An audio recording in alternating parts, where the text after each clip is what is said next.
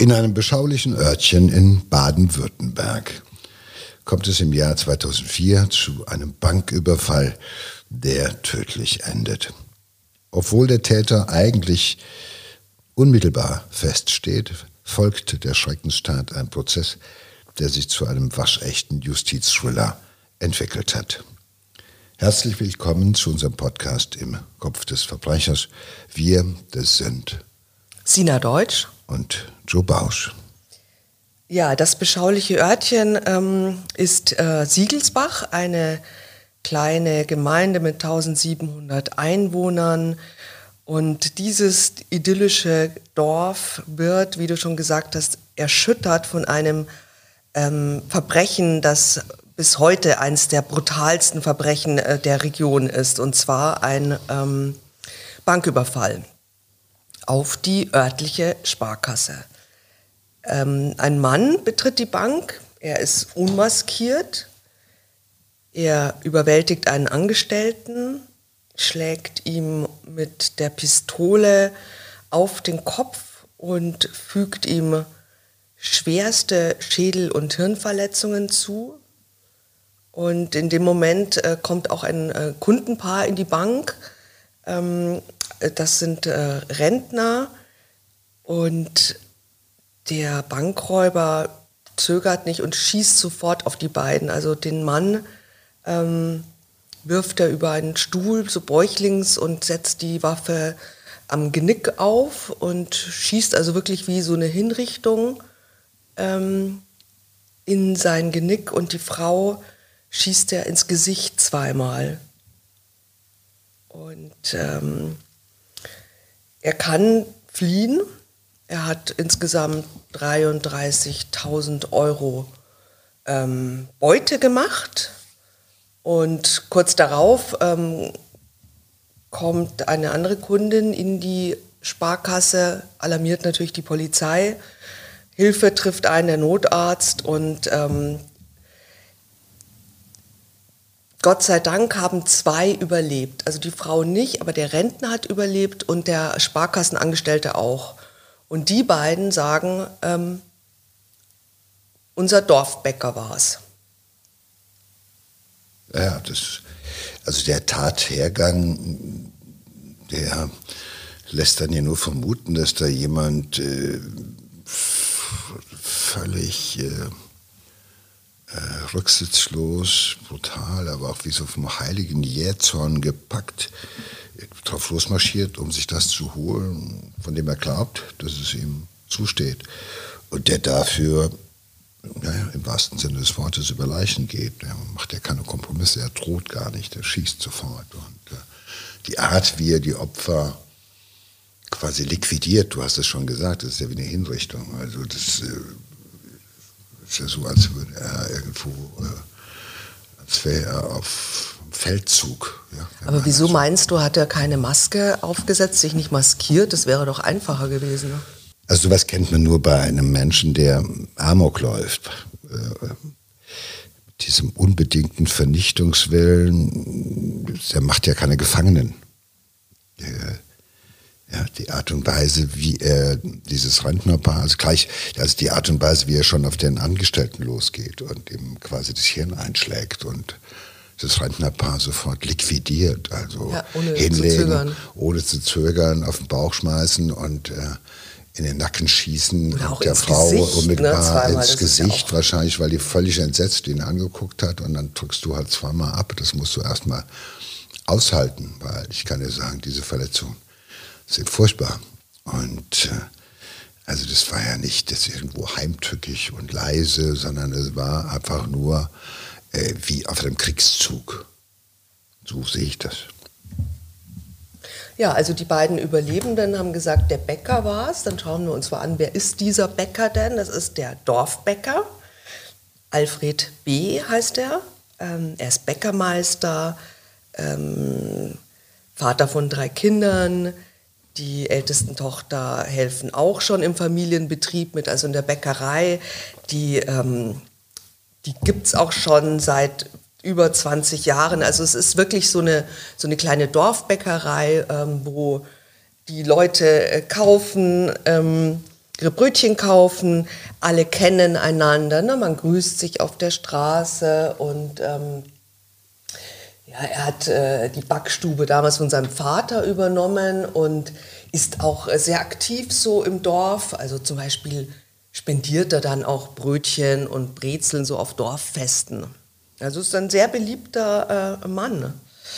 Ähm, aber er hat ganz hohe Schulden. Also die Bäckerei wirft nicht das ab, ähm, äh, was er braucht. Er hat Schulden in Höhe von 265.000 Euro. Natürlich auch äh, ziemlich hoch. Ähm, das heißt, er weiß eigentlich keinen anderen Ausweg. Er weiß nicht, wie er an die Kohle kommen soll. Er muss bezahlen, er hat das Geld nicht. Und ähm, er steht dann natürlich wahnsinnig unter Druck. Und was auch noch interessant ist, er ist, äh, er ist auch ein Jäger, also er ist ein ganz äh, begeisterter Jäger, geht wann immer äh, es geht, geht er äh, seiner Jagdleidenschaft nach.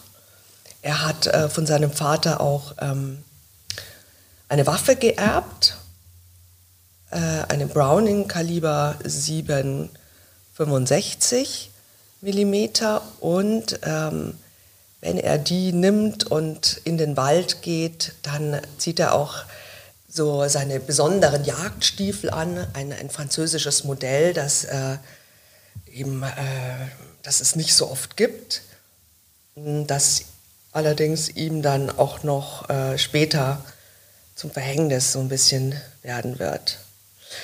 Naja, also das ist die Situation am 7. Oktober 2004. Er braucht Geld und beschließt, er geht in die örtliche Sparkasse und holt es sich. Die Sparkasse Kraichgau übrigens. Also quasi, ähm, er geht rein, als würde er Geld abheben. Ne? Als wäre es so sein Konto, äh, würde er Geld abgeben, abheben und äh, nimmt aber, hat aber die Pistole dabei und haben wir schon erzählt, äh, er zwingt den, den Bank Bankangestellten, äh, den Tresor zu öffnen und natürlich so ganz klassisch das Geld dann in Tüten zu packen. Und ähm, als der das dann gemacht hat, äh, nimmt er den Pistolengriff und zerschmettert ihm damit den Schädel. Also auch ein schöner Dank.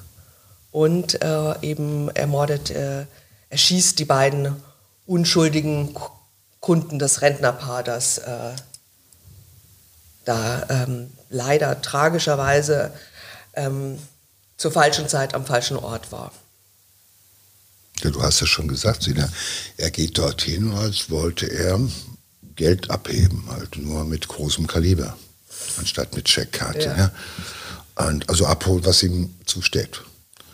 Und äh, wenn man es eben nicht gibt oder wer sich ihm in den Weg stellt, der wird halt umgelegt. Und äh, er geht ja auch nicht in irgendeine fremde Bank. Also er macht sich nicht mal die Mühe, es war sich 50 Kilometer weit zu fahren, wo ihn keiner kennt, sondern das ist so wie an einer Mittagspause, ich gehe mal eben Geld holen. Und da kennt man ihn ja auch. Das sind ja Leute, die ihn kennen. Ja, also das muss man sich überlegen. Also er, in welchem Aus, also in welchem Zustand muss er auch gewesen sein? Das ist ihm das völlig egal. Ja, aber denkst du, er, er war schon äh, so weit, dass er gesagt hat, ja, egal, ich gehe jetzt in meine Dorfsparkasse, wo mich jeder kennt, auch der Angestellte, von dem ich weiß, dass der da drin sitzt, ähm, auch ohne Maske, weil ich weiß, dass ich ihn töten werde? Oder meinst du, er hat darüber gar nicht nachgedacht? Ich glaube, der hat gar nicht groß darüber nachgedacht. Der Gedanke ist natürlich in ihm gewachsen, sich das Geld bei der Bank zu holen. Der Gedanke ist sicherlich bei ihm entstanden, wie komme ich aus der Bredouille raus? Er schuldet der Geld, er schuldet ja der Bank auch einen erheblichen, äh, eine erhebliche Summe. Und die ist der ausgemachte Feind. Ja, die ist der ausgemachte Feind.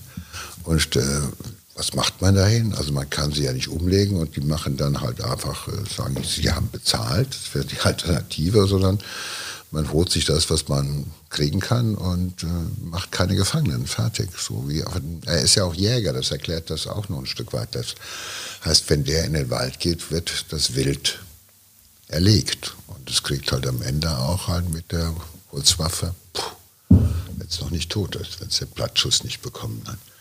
Und also das Töten von Lebewesen ist ihm ja zutiefst vertraut und gehört ja auch zu seiner Leidenschaft. Jetzt will ich jetzt das nicht einem Jäger unterstellen, ja, ja. dass der keine das Unterschiede macht, aber stimmt, bei ihm ist, ist es so, äh, nein, das ist wichtig, aber ähm, das nicht jeder, der mit einer Waffe umgeht und zur Jagd geht, ist also auch der, der genauso gut auch auf äh, Menschen schießt oder anlegt. Aber bei manchen ist es so. Die Hemmung das, ist natürlich irgendwie naja, äh, geringer. Ja, naja, vor allen Dingen, er, er kann es halt eben auch. Er ja. kann mit der Waffe umgehen. Also es ist immer ein Unterschied. Das ist genauso, wenn jemand sagt, ich kann äh, einen Kampfsport und wenn ich jemanden vor den Kopf äh, schlage, ist das eine andere Wirkung, als wenn das jemand macht, der das nie kann. Und dafür gibt es ja auch spezielle Verantwortlichkeiten, dass man sagt, wer im Besitz einer Waffe ist, der muss halt eben charakterlich auch entsprechend so sein, dass der weiß, dass ich dass er eine Waffe trägt, die gefährlich ist, mit der man wirklich auch auf, aus Entfernung töten kann.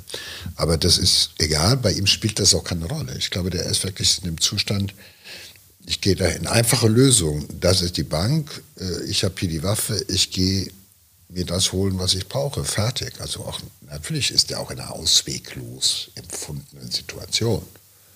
Er ist ein angesehener Bäcker und er ist pleite. Wenn alles vertickt wird, ist er eine arme Sau. Das wird er nicht zugestehen wollen. Das heißt, er muss irgendwas tun. So, und die Wut auf die Bank und auf die Sparkasse, die ist ja groß genug, weil die haben die Kohle, die leihen sie dir und wollen sie es zurückhaben, wenn es dir scheiße geht. Ne? Schöne Wetter ist verliehen und wenn es regnet, dann wollen sie die Kohle haben. So ist das ja oft. Und da ist der, das Feindbild klar. Und da, das wird jetzt erlegt. Der geht jetzt auf Jagd. Und äh, der ist wahrscheinlich auch voller Zorn und es ist halt natürlich auch ein Mensch, der in seinen Affekten nicht kontrolliert ist, weil jeder andere sagt, Moment, was steht dem gegenüber? 235.000 Schulden gegenüber drei, vier Menschenleben. Stell dir mal vor, es wären fünf reingekommen. Eine Mutter vielleicht mit Kind oder sonst ja. was. Vielleicht das Gleiche. Also ich vermute mal, es wäre ihm egal gewesen. Aber es geht darum natürlich, er will sein Gesicht nicht verlieren in dieser kleinen Gemeinde. Weil da ist er halt eben äh, der Dorfbäcker, der seit mehreren Generationen dort die Bäckerei betreibt. Ja, auch wenn er hat es ja Familie. übernommen von seinem Vater, ja, da willst du ja auch nicht so Familienbetrieb. Man sagt ja Familienbetrieb, die Töchter arbeiten schon, du willst, ja, wenn du der ja, bist, der es genau. an die Wand fährt, äh, wird man noch generationenlang von dir berichten als dem Loser, der es ja nicht auf die Kette gekriegt hat. Oder der über seine Verhältnisse gelebt hat ein bisschen von dem, was du erzählt hast, was wir von dem Wissen spricht ja auch dafür, dass es schon auch jemand ist, der über seine Verhältnisse lebt. Ich meine, Jagd zu betreiben und auf Jagd zu gehen, kostet ja ein bisschen was. Ist ja nicht billig. So. Und äh, diese Jagdstiefel, die ihm später zu Verhängnis werden, also feinstes französisches Leder oder sonst was. Gut, das muss man, das zeigt ja eine gewisse Eitelkeit. Das heißt, der Mann ist empfindlich auch dafür, was die Nachbarn über ihn denken, was mhm. die Nachbarn sagen und so weiter. Und äh, man kann sich auch vorstellen, dass der natürlich auch zu Hause in, innerhalb der Familie, äh, da, die gucken alle auf ihn. Wie sollen wir das lösen? Wie kriegen wir die Kuh vom Eis? Wie kriegen wir die Kohle zusammen? So weiter. Wenn Sie es überhaupt gewusst haben, das wenn weiß man ja nicht. Wenn Sie es denn gewusst haben, egal, so aber auf jeden Fall, der, so der darüber tut, schweigt und tut gut, so, als wäre alles gut und macht euch mal keine Sorgen. Ich regel das alles. Und genau das wird wahrscheinlich gewesen sein und äh, jetzt ähm, raus, fertig. Und der hat sozusagen die Backschürze an die Seite gelegt und die Waffe genommen und ist eben auch rübergegangen. Wie einer, der sagte, ich hole mir mal eben ein Getränk.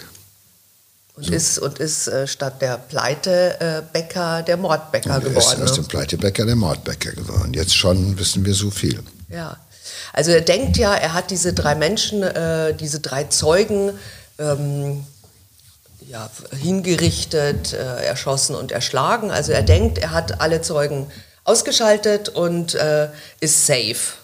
Und ähm, er nimmt dann seine 33.000 Euro in äh, seine Plastiktüte und ähm, verlässt die Sparkasse und geht in seine Bäckerei. Die ist tatsächlich auch nur 200 Meter von der Bankfiliale entfernt, also wie das halt in kleinen Orten so ist. Und ähm, er, ähm, was er tut, als er nach Hause kommt, ist, er zieht sich aus, er nimmt die Kleidung, tut sie in die äh, Waschmaschine. Man kann sich natürlich auch vorstellen, also gerade wenn er mit dem Pist als er mit dem Pistolengriff na, den Schädel zerschmettert hat, also das muss ja, das spritzt ja, mhm. um es so äh, äh, pragmatisch zu sagen. Also er muss ja schon äh, Blut äh, besudelt gewesen sein. Naja, und äh, er tut aber seine Kleidung in die, in die Waschmaschine und ähm, trinkt auch erstmal einen Kaffee mit seiner Lebensgefährtin, äh, wissen wir.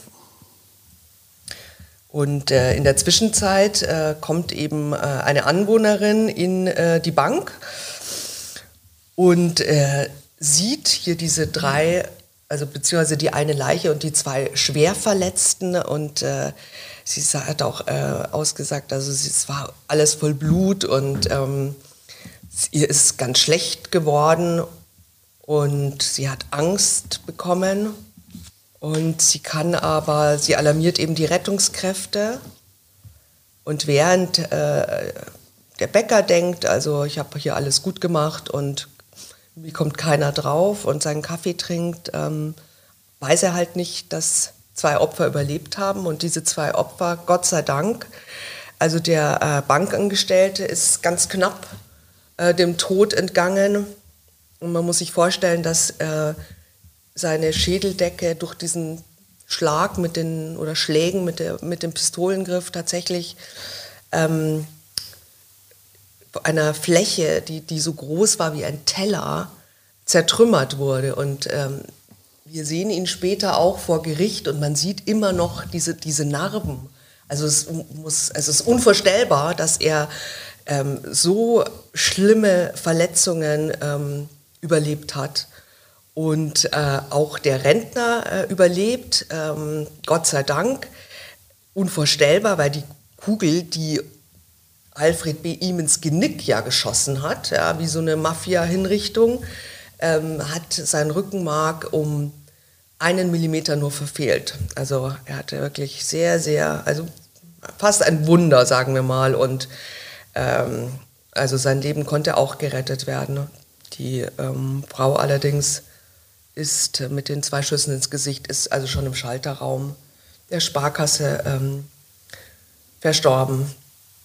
Ja, und ähm, wir haben schon gesagt, die beiden sagen, die Überlebenden äh, bringen noch so hervor, der Bäcker war es, aber ähm, die Polizei, die äh, an den Tatort kommt, ist dann natürlich auch, ähm, ja, also wie, wie glaubwürdig sind äh, zwei Menschen, die schwerst verletzt mit schwersten Kopfverletzungen äh, nach so, einem, so einer Schocktat irgendwie äh, hier zwischen Leben und Tod äh, schweben, äh, wie, wie, glaubhaft sind die? Und natürlich ähm, muss die Polizei versuchen, äh, tatsächliche Beweise zu finden, aber ähm, wie das dann oft so ist, hat, es gab zwar so eine Überwachungskamera, aber die hat halt irgendwie nicht ausgelöst. Das heißt, es gab also keine Bilder aus dem, von dem Geschehen im Schalterraum.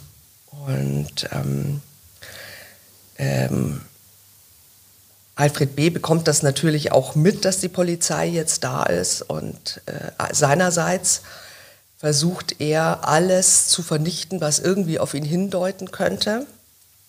Also zum Beispiel, er hat ja seine, seine geliebten französischen Jagdstiefel hat er während des Überfalls getragen. War, war ja, auch, er war ja auch auf der Jagd, genau. Und ähm, ja, und von denen trennt er sich jetzt und äh, er fährt zu einem Steinbruch in der Nähe und zündet die an. Damit es da keine Spuren mehr gibt. Ähm, sein Pech ist allerdings, dass er nicht wartet, bis jetzt äh, das ganze, die ganzen Stiefel verbrannt sind, das wird ja auch einige Zeit dauern bei äh, so Leder, ne? und ähm, ähm, er wartet also nicht, bis das Feuer erloschen ist, um sich ganz sicher zu sein, dass da keine Spuren mehr sind und ähm, er vergisst, dass diese Stiefel sehr markante Schnallen haben. Und man kann sich vorstellen, das Leder alles verbrennt, aber diese Schnallen natürlich nicht, Metallen, und die bleiben ähm, da an dieser Stelle liegen.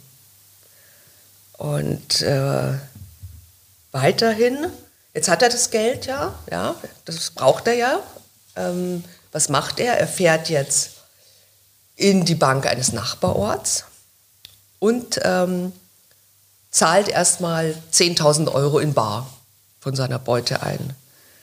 Ähm, also auch das nicht besonders unauffällig so. Ne?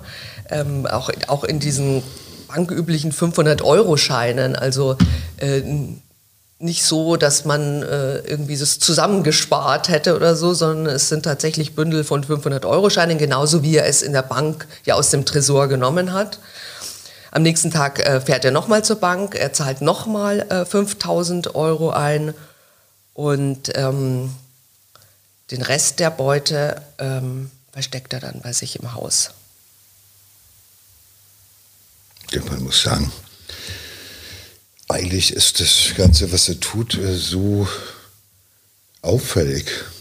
Ich würde sagen, das ist so blöde oder so dreist vielmehr, kann doch eigentlich gar, gar keiner sein. Also er macht ganz seelenruhig sein Ding, er zahlt Geld ein. Das war nicht alles, weil eh auf die 33.000 ist ein Tropfen auf den heißen Stein. Ja, eigentlich, aber er Bei 265.000 Euro ist das jetzt auch nicht so viel, ne? Nein, also aber er zahlt ein, also 15.000 mhm. zahlt er ein. Gut, offenbar war das ja auch sein Plan. Er wollte wahrscheinlich mehr rausholen und alles auf einmal bezahlen, hat aber nicht geklappt. Aber er ist ja auch im Nachtatverhalten relativ klar, strukturiert, ruhig. Und er sagt, okay, ich war halt auf der Jagd, das, diesmal ging es ziemlich blutig zu. Naja, und jetzt räume ich halt auf, was man so macht nach einer blutigen Jagd. Aber das gehört schon eine ganz besondere Persönlichkeit dazu, das auch auszuhalten. Ich meine, das sind ja Nachbarn. Ja. Menschen, denen er begegnet ist. Äh, die Leute waren in seiner Bäckerei, wenn sie zur Bank gingen oder aus der Bank kamen. Jeder kennt da jeden und äh, das zeigt schon eine riesige Gefühlskälte. Man muss überlegen, in diesem Dorf äh, ist eine furchtbare Bluttat ähm, ähm, abgelaufen. Und äh, alle sind natürlich furchtbar aufgeregt. Und äh, es gibt ja auch schon Stimmen, die sagen, der, der Bäcker war es. Und, äh, und er agiert ja so, als hätte er zeitlebens nichts anderes getan als äh, das. Ja, ich könnte mir auch Was vorstellen. In so, einer, in so, einem Dorf ist natürlich ja. eine wahnsinnige Aufregung. Ja, Wer klar. war das? Wer ist genau. das? Es sind äh, quasi, im Endeffekt lebt man mit der Tatsache, eine Frau ist tot, zwei sind so schwerst verletzt, dass man auch mit ihrem Ableben rechnen muss zu diesem Zeitpunkt. Sie sind ja wirklich fast, also schwerst verletzt und also lebensbedrohlich verletzt. Und äh, der zahlt erstmal ein und also tut er zur Seite, verbrennt ja. die Stiefelchen und äh, ähm, guckst sich das mal erst an. Oder so. Kann, könnte mir auch vorstellen, so, ähm, das dass, dass, alle auf der Straße stehen ja. und irgendwie sich austauschen Überall und sagen, wird gesprochen. das ist doch nicht Berlin, wir sind hier in Siegelsbach. Ja, okay, ich meine, du kennst es doch in der Metzgerei, in der Bäckerei, ja, der, im Gasthaus, es ist doch auf der Straße wird drüber geredet und äh, das ist äh, jemand, der so, so Man spürt ja auch dann so eine Stimmung, wenn er rausgeht. Ne? Ja, so ein riesiger Druck. Äh, und der macht halt eben äh, so sein Ding und das zeugt natürlich von einem, von einer wahnsinnigen Gefühlskälte. Um nicht zu sagen, ja, das ist, der ist äh, ohne jegliche Empathie. Ohne jegliche Empathie, weil mhm. ähm, was würde man sonst machen? Ich meine, du musst erstmal so eine Tat hinkriegen. Insofern wundert das nicht, wer so eiskalt äh, schießt und liquidiert, der hat auch anschließend keine großen Probleme. Insofern ist es auch wieder passt. Es passt zu diesem Täter. Erstmal hilft es ihm aber nicht. Äh, er wird äh, verhaftet, äh, er kommt vor Gericht. Ähm, am 14. April 2005 beginnt der Prozess gegen ihn vor dem Landgericht Heilbronn.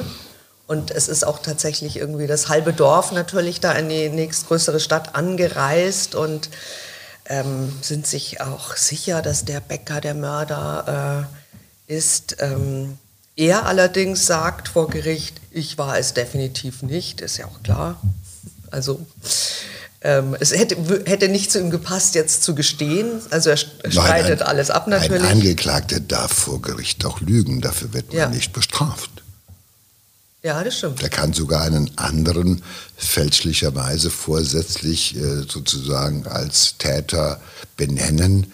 Auch dafür wird er nicht bestraft. Du hast den Anspruch vor einem deutschen Gericht nach deutschem Recht, dass du das Gericht belügen darfst. Das ist so. In manchen Ländern ist das anders, aber in der westlichen zivilisierten Rechtswelt ist es so das Recht des Angeklagten. Aber wieso hat man das Recht, darf. jemand anders fälschlich zu beschuldigen, wenn man selber der das Täter darfst ist? Du. Wenn du das dann machst, kann man dich vielleicht anschließend äh, dafür äh, belangen, dass du äh, Vortäuschung von äh, falschen Tatsachen oder was weiß ich was, äh, das wird ja dann ein Straftatbestand. Aber lügen darfst du erstmal. Du kannst sagen, ich war das nicht, meine Frau war das, wer auch immer das gewesen ist. Das darfst du alles. Das ist auch okay so.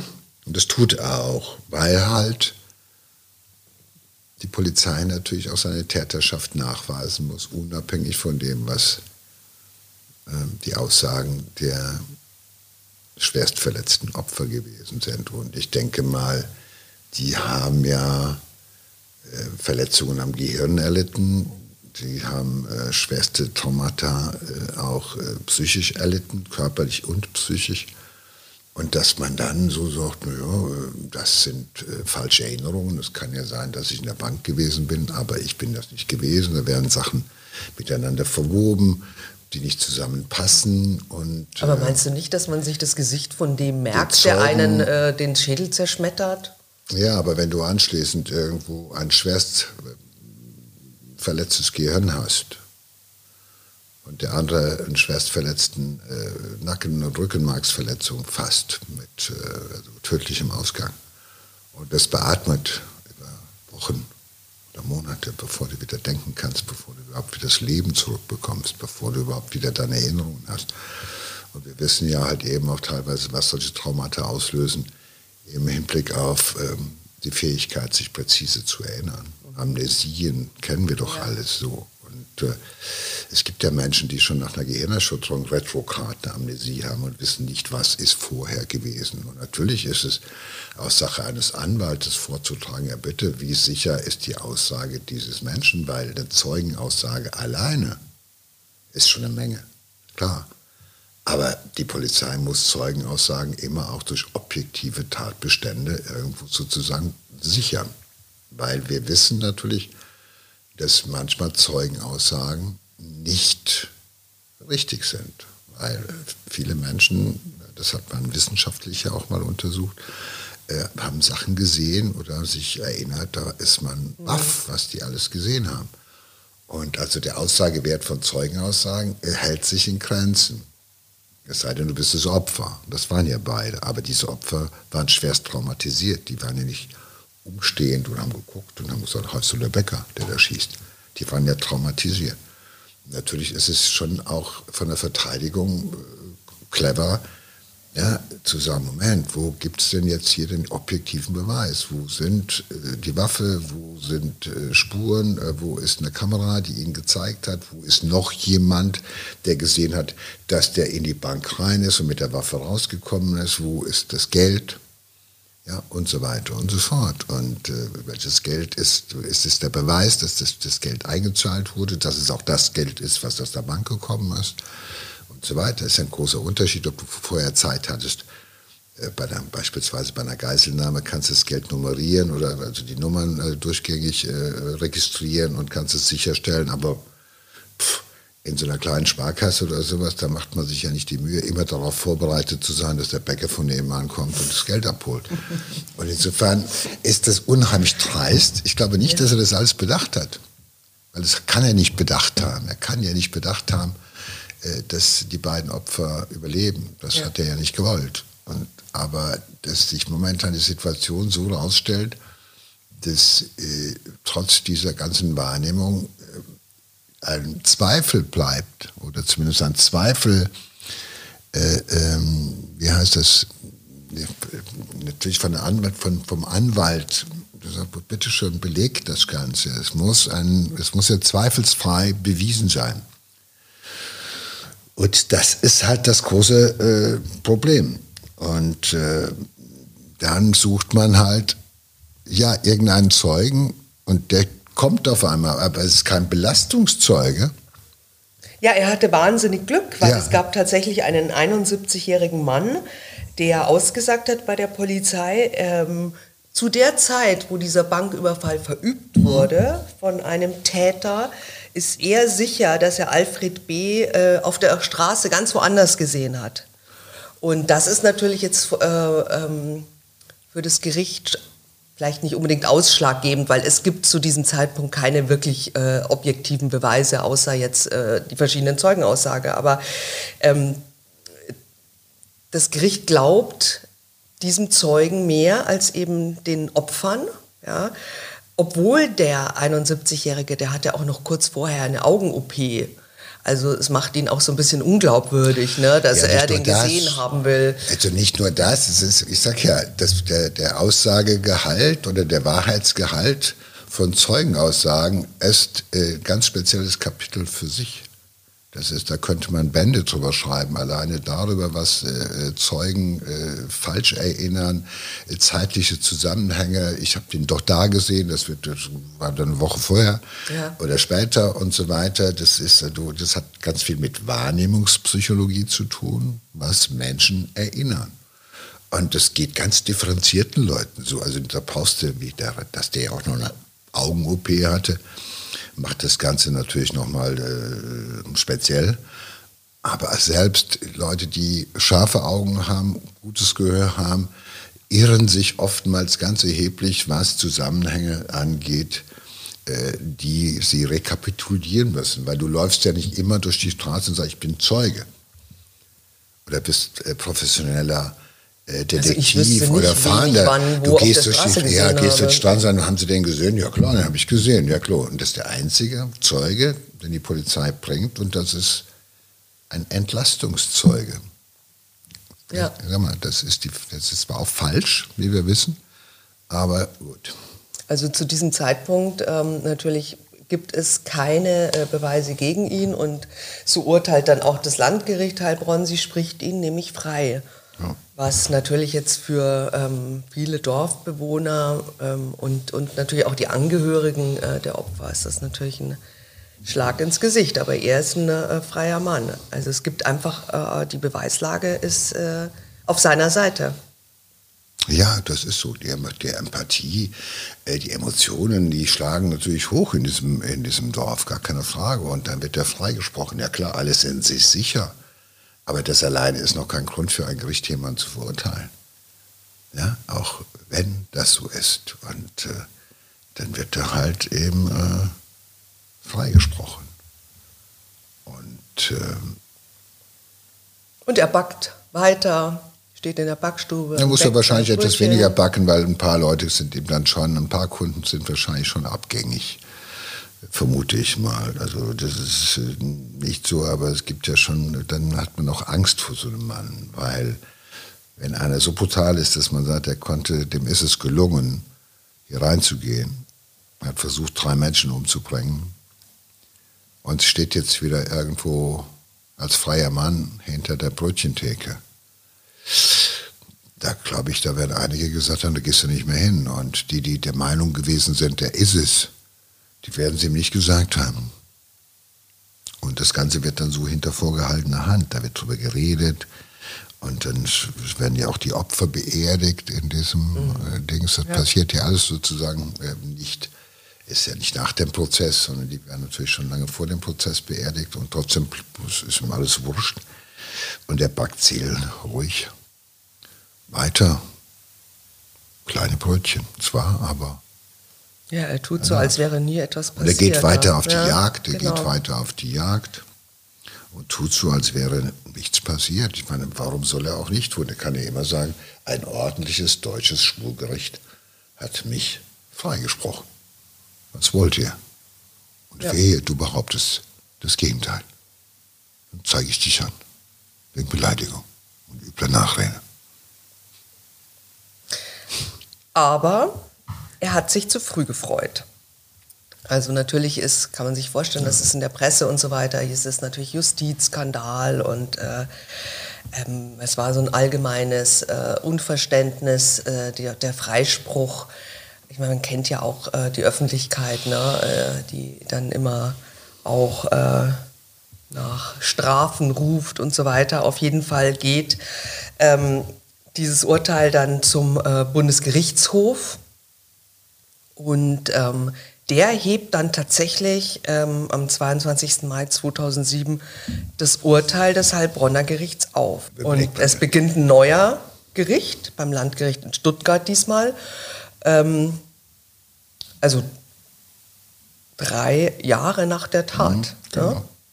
Und ähm, es ist ein reiner Indizienprozess auch, aber diesmal ähm, hat man wirklich sehr viel recherchiert. Also es wurden hier 101 Zeuge äh, befragt, es gibt Sachverständige, es, gibt, es wurden Spuren ausgewertet, also alles so, was so am Anfang ähm, vielleicht etwas nachlässig oder so äh, gehandhabt äh, wurde, ähm,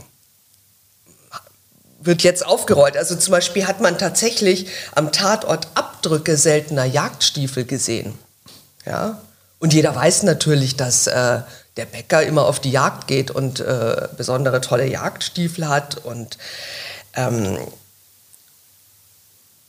was äh, problematisch ist, natürlich die Tatwaffe, also seine Waffe, die ist bis heute äh, nicht aufgetaucht.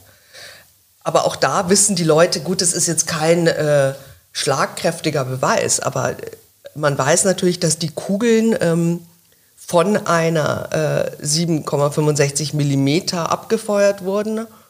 Und das ist genau die gleiche Waffe, wie sie auch der Bäcker hatte. Und auch das ist bekannt. Ähm, man findet auch Geld bei ihm in der Wohnung. Also es wird da schon nochmal richtig aufgerollt. Na gut, es ist ja erstmal gut, dass das erste Urteil kassiert worden ist. Weil wenn das nicht passiert wäre, dann wäre, und das, das, wäre also kassiert im Sinne von, die sind ja in Revision gegangen oder in Berufung gegangen und dann wird es verwiesen an die nächsthöhere Instanz. Wäre das nicht gemacht worden und das Urteil wäre durchgegangen, hätte man ihn nie wieder belangen können. Nein, man, man darf ja nicht zweimal für das gleiche Verbrechen für das vor Gericht stehen. Das ist ja. gerade im ja. aktuellen, gerade aktuell ja. wird gerade aktuell wird da sehr intensiv drüber äh, drüber diskutiert innerhalb der juristischen äh, Community, ob das so bleiben soll, dass jemand, der einmal freigesprochen worden ist für einen äh, Mord äh, oder Totschlag, dass man den also dann es denn für immer frei ist oder ob man in dem Moment, wo es neue Beweise gibt, die wirklich sehr, sage ich mal, nachdrückliche Beweise oder eindeutige Beweise gibt, den dann später nochmal belangen und mit neuen Beweisen sozusagen vors, vor Gericht äh, holen kann. Das wird gerade heftig diskutiert, nur mal unter uns, weil wir leben halt davon, dass wir sagen, okay, wenn du einmal freigesprochen worden bist, und zwar halt wirksam, das heißt, Urteil wurde nicht, in, äh, wurde nicht angegangen, dann bist du ein freier Mann. Aber hier hat offenbar die Nebenklage, das heißt die Kläger der Opfer, die haben gesagt, Moment, dieses erste Urteil akzeptieren wir nicht, dagegen gehen wir vor. Und dann haben die natürlich, das Landgericht hatte dann ja die Aufgabe, das Verfahren nochmal neu zu eröffnen und alles nochmal neu zu bewerten und halt eben richtig Vollgas zu geben, alle Spuren. Also sie wollten natürlich die Arbeit jetzt ordentlich machen. Wenn das Urteil wieder zurückgewiesen wird vom Bundesgerichtshof, dann weiß man, man sollte beim zweiten Anlauf die Arbeit wirklich gut machen. Haben die nichts ausgelassen und halt eben äh, alle Spuren, die es halt eben vorweg schon gegeben hatte, nochmal bewertet. Und das war gut so. Weil 11. April 2008 folgte dann doch ein Urteil.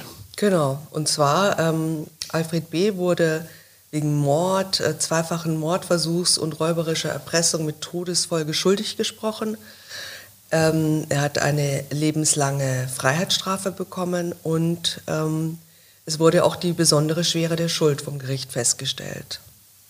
wie wir wissen, ist damit eine, eine äh, Entlassung nach 15 Jahren, was möglich gewesen wäre, zum Beispiel äh, ausgeschlossen. Also bei der Delinquenz wirst du nicht nach 15 Jahren schon entlassen. Äh, das sind die Fälle, da, da, gehst du schon mal 25, 28, 30, 35 Jahre für in den Knast. Und äh, auch richtig so, das will das Gericht ja auch dann damit ausdrücken. Und, äh, und auch die Art und Weise, wie die Tat ausgeführt wurde, da, war von Anfang, da gab es schon von Anfang an sozusagen, es gibt hier keine Überlebenden. Und jeder, der sich zwischen mich und das Geld stellt, der wird umgelegt, fertig, und zwar ohne Fackeln. Und äh, da, ich meine, er hat ja auch im Endeffekt, wenn man so will, ja, Glück gehabt. Wahrscheinlich hat er auch den, die Situation abgepasst. Also er wusste in dem Moment, wo ich da reingehe, vom Zeitpunkt ist dieser Typ, der Angestellte, alleine. Wenn ich den umbringe und hole mir die Kohle, fällt es nicht weiter auf. Und äh, also offenbar ja auch kein großer Schalterverkehr. Insofern ist das ja gezielter, kaltblütiger, geplanter Mord. Und halt eben äh, Mordversuch in zwei weiteren Fällen.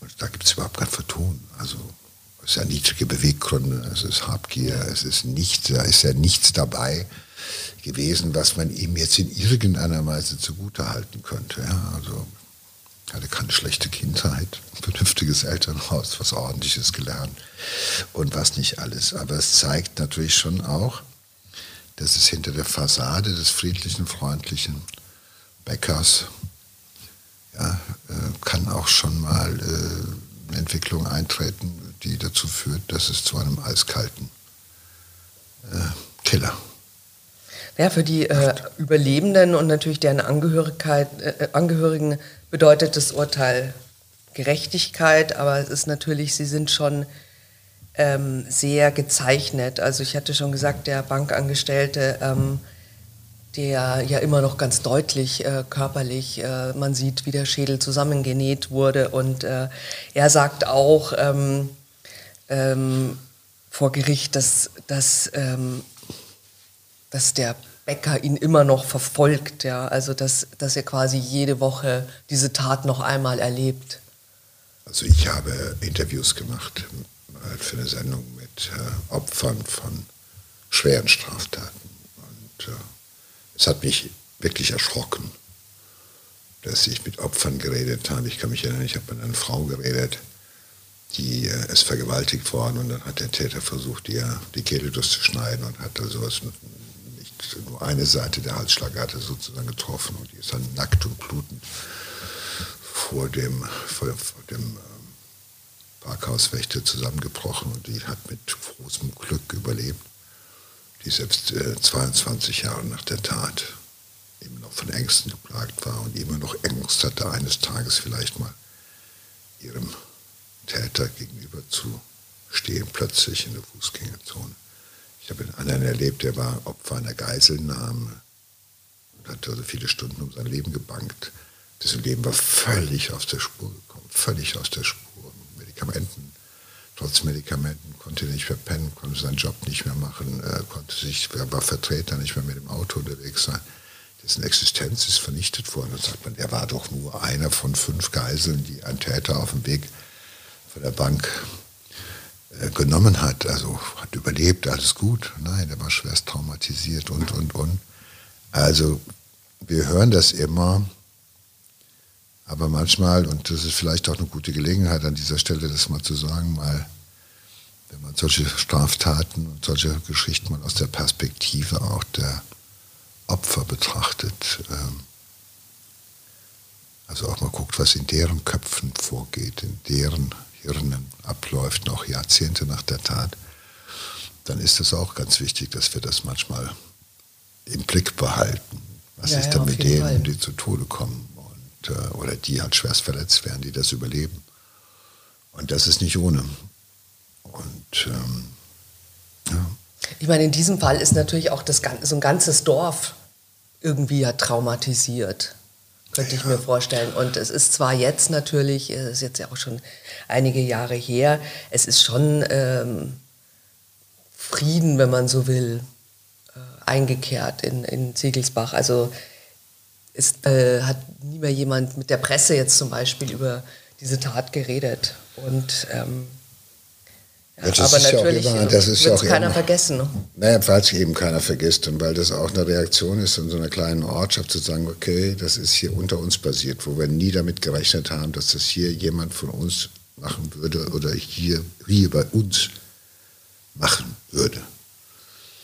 Und das ist die normale Reaktion eines Dorfes, dass dann irgendwie untereinander wird darüber gesprochen, aber es wird nicht mit den Fremden darüber gesprochen. Was wollen die denn? Die wollen ja nur gucken, hey, wir, ihr auch, ihr in einem kleinen, beschaulichen, idyllischen Sickelsbach, ihr habt auch den Mörder unter euch gehabt.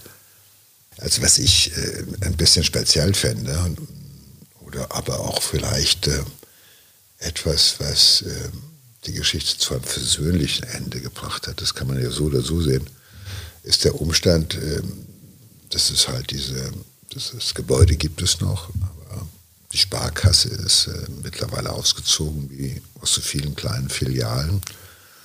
Und äh, da ist jetzt in dem Gebäude eine Bäckerei. Aber natürlich steht nicht mehr unser Mords, unser mörderische Bäcker da hinter der Theke, sondern ist halt eben wahrscheinlich eine Kette oder so. Aber das ist ja auch eine Art und Weise, wie man mit so, einem, mit so einer Nummer fertig werden kann, glaube ich. Also als Gemeinde, dass man sagt, okay, ja, es ist, ähm, es hat ja fast filmische Dimension. Wenn man sagt, die Sparkasse ist jetzt weg Natürlich also Ironie des Schicksals. Natürlich gibt es ne? auch diese Bäckerei nicht mehr, diese Familienbäckerei von unserem Mordsbäcker gibt es natürlich auch nicht mehr.